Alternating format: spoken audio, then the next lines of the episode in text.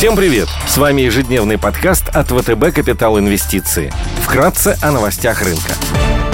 Глобальные рынки – Внешний фон с утра негативный. Фьючерсы на S&P 500 снижаются почти на процент, Евросток теряет 1,9%, развивающиеся рынки снижаются на 1,3%. Японский Никей в минусе на 3%, индекс голубых фишек Китая CSI 300 теряет 0,6%. Гонконгский Хэнк корректируется на 2%, в том числе на новостях о потенциальном делистинге китайского Uber, компании Didi по просьбе китайского регулятора. Кроме того, в Гонконге зафиксировано несколько случаев заболевания новым южноафриканским штаммом коронавируса.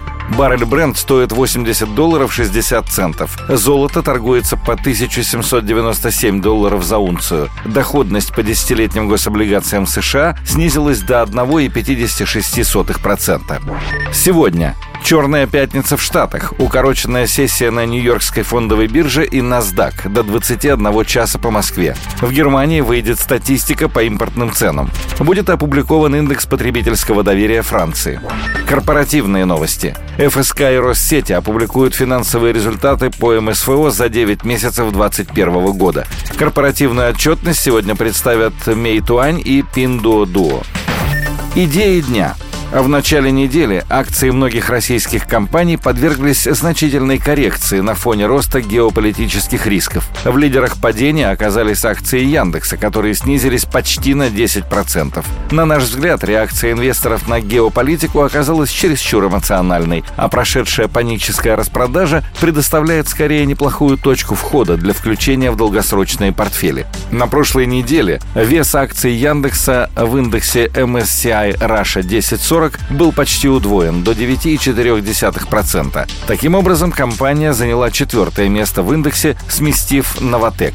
Изменения вступят в силу 1 декабря. Компания демонстрирует уверенный рост по всем основным сегментам бизнеса. В третьем квартале сегмент поиска, рекламы и облачных технологий, который является одним из самых маржинальных и одним из ключевых с точки зрения генерации денежного потока, показал рост на 33% год к году. К концу года компания ожидает увеличения рентабельности сегмента до 48%. Сильный денежный поток, генерируемый в данном сегменте, позволяет Яндексу инвестировать и развивать e-commerce и райтек, куда входят все сервисы онлайн-торговли и активно растущие логистические транспортные сервисы. В сентябре стартап Cliphouse, основанный Яндексом, привлек 250 миллионов долларов инвестиций и стал единорогом, получив оценку в 2 миллиарда долларов.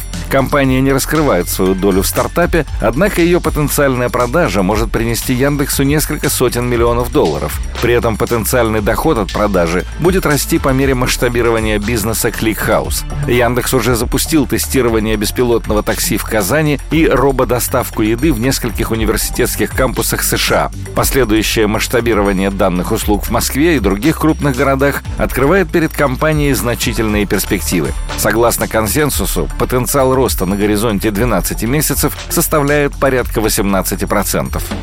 Мы продолжаем позитивно смотреть на акции Boeing, крупнейшего производителя самолетов в мире по объему выручки заказов и поставок. В конце прошлой недели акции компании упали на 4,5% на фоне новостей об обнаружении механических проблем с дверными проемами в самолетах модели 787 Dreamliner, в связи с чем их поставки возобновятся не ранее февраля или марта 2022 года, несмотря на то, что отмечается отсутствие непосредственных проблем с безопасностью данных моделей. Все больше стран возобновляет использование флагманской модели 737 MAX, ограничения на полеты, которые были связаны с серией авиакатастроф.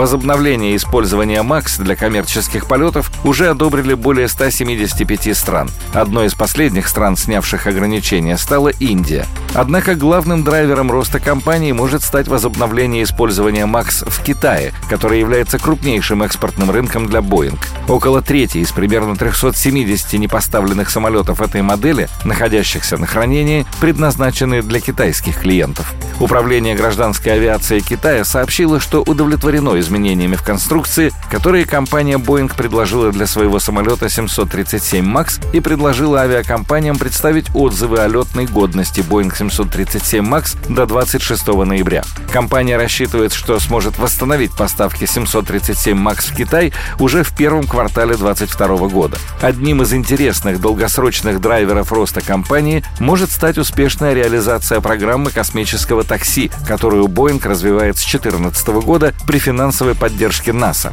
Для полноценного запуска необходимо провести второй тестовый полет, который запланирован уже на будущий год. Согласно консенсус-прогнозам, потенциал роста стоимости компании на горизонте года может превысить 24%. Спасибо, что слушали нас. Напоминаем, что все вышесказанное не является индивидуальной инвестиционной рекомендацией.